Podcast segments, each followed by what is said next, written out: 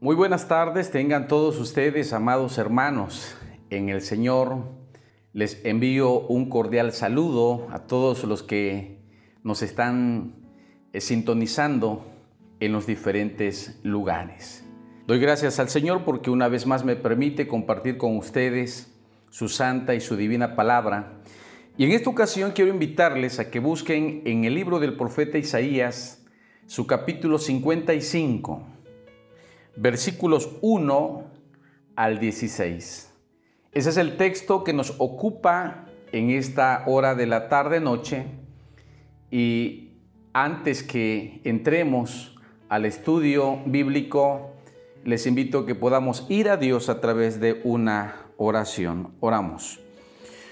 Dios nuestro Padre, gracias te damos en esta tarde-noche porque nos permites como iglesia, Señor, estar reunidos en nuestros hogares, en una misma mente, en un mismo espíritu, en un mismo parecer, que es el darte la honra y la gloria. Recibe nuestra alabanza, nuestra adoración.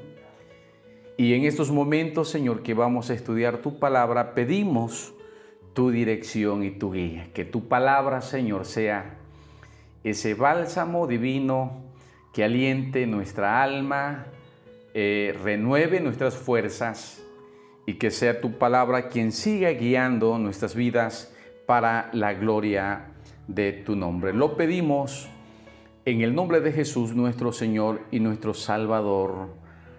Amén. El propósito que tiene el libro del profeta Isaías, cuando Isaías escribe este libro, es hacer un llamado para que Judá regrese a los caminos del Señor. Y en el libro de Isaías, él habla acerca de la salvación de Dios a través del Mesías. El capítulo 51 se titula Palabras de consuelo para Sión. Y efectivamente todo ese capítulo de Isaías es un capítulo muy hermoso porque en él encontramos palabras de ánimo, palabras de aliento que traen fortaleza y consuelo al alma preocupada y afligida. Según el diccionario, la palabra consolar significa aliviar la pena o aliviar o quitar el dolor de una persona. Qué precioso es que nuestra pena y nuestro dolor pueda ser aliviada. Pero el gran problema que enfrentamos es que ese alivio en medio del dolor muchos no lo encuentran absolutamente en nada de nuestra vida, sino que le encontramos solamente en nuestro Dios. Muchos cristianos estamos buscando consuelo para nuestras aflicciones donde no podemos encontrarlo, pues queremos encontrar consuelo en seres humanos que están igual o más cargados de problemas y amarguras que nosotros mismos. El hombre puede tener palabras de consuelo, pero son simples palabras con buenas intenciones, con mucho amor posiblemente, pero no dejan de ser simples palabras simples promesas. Es lindo que alguien nos diga, no te preocupes, ya se va a sentir mejor eh, tu niño enfermo, no te preocupes, ya vas a encontrar un buen trabajo, no te preocupes, ya vas a ver que no te van a quitar la casa que está en disputa. Todas estas son palabras lindas pero no cambian en nada la situación de nuestra vida, no cambian en absolutamente nada nuestra realidad. Por eso debemos de tener bien claro en nuestra mente y en nuestros corazones que el único que puede darnos verdaderas palabras de consuelo es única y exclusivamente nuestro Dios. No hay nadie más. Dice el versículo 3, Ciertamente consolará Jehová a Sión, consolará todas sus soledades y cambiará su desierto en paraíso y su soledad en huerto de Jehová, se hallará en ella alegría y gozo, alabanzas y voces de canto. Ahí está la promesa del Señor. Él nos da palabras de consuelo en nuestra angustia, pero también tiene todo el poder para cambiar nuestra situación. No son palabras vacías, son palabras que nos llenan de verdadera esperanza nuestra alma y corazón. Es por eso que el capítulo 51 de Isaías nos ofrece verdaderas joyas de consuelo para nuestra vida. Si esta tarde noche tu corazón está afligido, angustiado, atribulado, permitamos que nuestro Dios, por medio de su palabra, nos dé las verdaderas palabras de consuelo que nuestra vida necesita en cada situación de nuestras vidas. Y vamos a meditar, vamos a reflexionar bajo el siguiente tema, verdades de consuelo para un corazón en angustia. Vamos a contestar una pregunta y la pregunta es, ¿cuáles son esas verdades de consuelo para un corazón que se encuentra en angustia? Y en primer lugar, la primera verdad de consuelo para un corazón en angustia es que el Señor es nuestro verdadero consuelo frente a lo incontrolable de nuestra vida. Dice el versículo 6, alzad los cielos, alzad a los cielos vuestros ojos y mirad abajo a la tierra, porque los cielos serán deshechos como humo y la tierra se envejecerá como ropa de vestir, y de la misma manera perecerán sus moradores. Pero mi salvación será para siempre, mi justicia no perecerá. Habla ese versículo número 6 de catástrofes que pueden ocurrir en el mundo en que vivimos, pero habla también de la salvación de Dios para su pueblo. En enero de este año, la compañía Forbes estadounidense, experta en desastres naturales y prevención, publicó la lista de las 20 ciudades más vulnerables en un terremoto. Y me llamó la atención que México, nuestro país, ubica el puesto número 8 en todo el mundo. Es decir, que el pueblo mexicano es un país vulnerable a los desastres naturales. Muchos nos sentimos preocupados por lo que está sucediendo y nos preocupa más, pues no lo podemos controlar. Es algo que está totalmente fuera de nuestro control, pero no para nuestros Dios. Dicho sea de paso, hay situaciones en nuestras vidas que están en nuestras manos controlar, que están en nuestras manos solucionar, que están en nuestras manos cambiar de dirección. Pero hay situaciones en nuestras vidas en las que nosotros no podemos dar solución a las situaciones que vienen a nuestras vidas, a nuestras familias, y cuando llega un momento como ese, es importante que nosotros podamos depositar en las manos de Dios esa situación que nosotros estamos pasando. Aunque todo esto se destruyera, el cielo, la tierra, el mar, todo lo que nosotros vemos, aunque los cimientos del mundo se estremezcan, nuestro Dios sigue estando en control nuestro país se puede destruir, pero nunca nuestra morada eterna, nunca nuestra salvación. Dice el Salmo 46, que Dios es nuestro amparo, es nuestra fortaleza, es nuestro pronto auxilio en las tribulaciones. Por tanto, no temeremos, dice, aunque la tierra sea removida.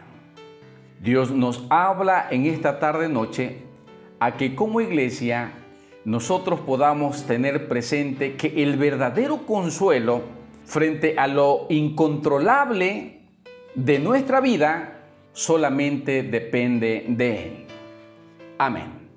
En segundo lugar, la segunda ah, verdad de consuelo para un corazón en angustia la encontramos en el versículo 7 y 8, que habla que el Señor es nuestro verdadero consuelo frente a las amenazas humanas. Dice el versículo 7 y 8, oídme los que conocéis justicia, pueblo en cuyo corazón está mi ley, no temáis afrenta de hombre, ni desmayéis por sus ultrajes, porque como a vestidura los comerá polilla, como a lana los comerá gusano, pero mi justicia permanecerá perpetuamente y mi salvación por los siglos de los siglos. Si algo nos tiene atemorizados y preocupados en nuestros días, es la delincuencia, los asesinatos, los robos, las extorsiones. Y sabemos que no podemos sentirnos consolados ni por el gobierno, ni por la policía, ni el ejército, pero sí podemos sentirnos confiados y consolados por la justicia de nuestro Dios. Todos aquellos que hemos sido afectados por las amenazas humanas en nuestro estado, en nuestro país, aquellos que, han sido extorsionados, amedrentados, hasta sufrir el dolor de perder a una persona que amamos, podemos encontrar consuelo que no es la justicia humana que dará el pago al hombre, sino la justicia de nuestro Dios. Nosotros creemos firmemente que en medio de la injusticia humana existe la justicia de Dios y que Dios en su momento dará el pago ante la persona que está haciendo injusticia. Aunque esta, aunque está la misma justicia humana, aunque sea corrupta, la justicia de nuestro Dios permanecerá en Él estaremos seguros, en Él estaremos en paz, estamos escondidos con Cristo en Dios. Hay dos cosas que no podemos olvidar en nuestra vida para poder encontrar consuelo y paz. Y si lo hemos olvidado, por eso mismo es que nos sentimos tan angustiados y preocupados hoy en nuestra vida y el tercer punto es, la tercera verdad de consuelo para el corazón en angustia es que no debemos olvidar quiénes somos nosotros. En el versículo 12 dice, yo, yo soy vuestro consolador. ¿Quién eres tú para que tengas temor del hombre que es mortal y del Hijo del Hombre que es como el heno? Es Dios quien está haciendo una pregunta ahí y es una pregunta muy preciosa de parte de nuestro Dios, quien te dice, ¿quién eres tú para que tengas temor del hombre? Dios necesita que no olvidemos quién soy yo, quién eres tú, quiénes somos nosotros. Si estamos angustiados, y sin consuelo porque hemos olvidado nuestra posición para con Dios, se nos ha olvidado quiénes somos, no para la gente, sino para con Dios. Primera de Pedro 2, 9 y 10 dice, Mas vosotros sois linaje escogido, real sacerdocio, nación santa, pueblo adquirido por Dios, para que anunciéis las virtudes de aquel que nos llamó de las tinieblas a su luz admirable. Somos un pueblo escogido. Somos los hijos de Dios. No estamos abandonados. Dios cuida de nosotros. Y dice Éxodo 19:5, ahora pues, si diereis oídos a mi voz y guardareis mi pacto, vosotros seréis mi especial tesoro sobre todos los pueblos, porque mía es toda la tierra, dice el Señor. Amados hermanos y amigos, no tengamos temor del hombre si por nosotros pelea el omnipotente. Si saber eso no nos consuela, entonces nada lo podrá hacer, pues no hay nada más grande y hermoso en esta vida que ser un hijo, un hijo del rey. En cuarto lugar, la cuarta verdad de consuelo para un corazón en angustia es que no debemos olvidar quién es nuestro Dios. Dice el versículo 13, ¿ya te has olvidado de Jehová tu Hacedor, que extendió los cielos y fundó la tierra? Y todo el día temiste continuamente del furor del que te aflige cuando se disponía para destruir. Pero ¿en dónde está el furor del que te aflige? Y dice, el Señor reclama su autoridad allí en el versículo 13 y dice, ya te has olvidado de Jehová tu Hacedor, que extendió los cielos, infundó la tierra.